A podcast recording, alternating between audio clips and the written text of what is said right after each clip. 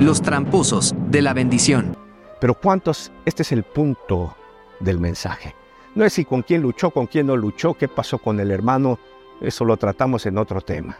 La Biblia dice en el capítulo 32 del libro de Génesis, versículo 22, dice, y se levantó aquella noche y tomó sus dos mujeres y sus dos siervas y sus once hijos y pasó el vado de Jaboc.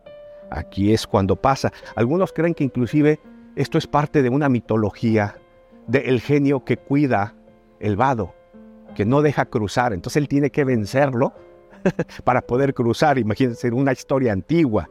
El verso 23 dice, los tomó pues e hizo pasar el arroyo a ellos y todo lo que tenía.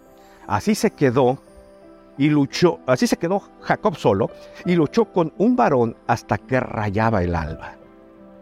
Y cuando el varón, dice el versículo 25, vio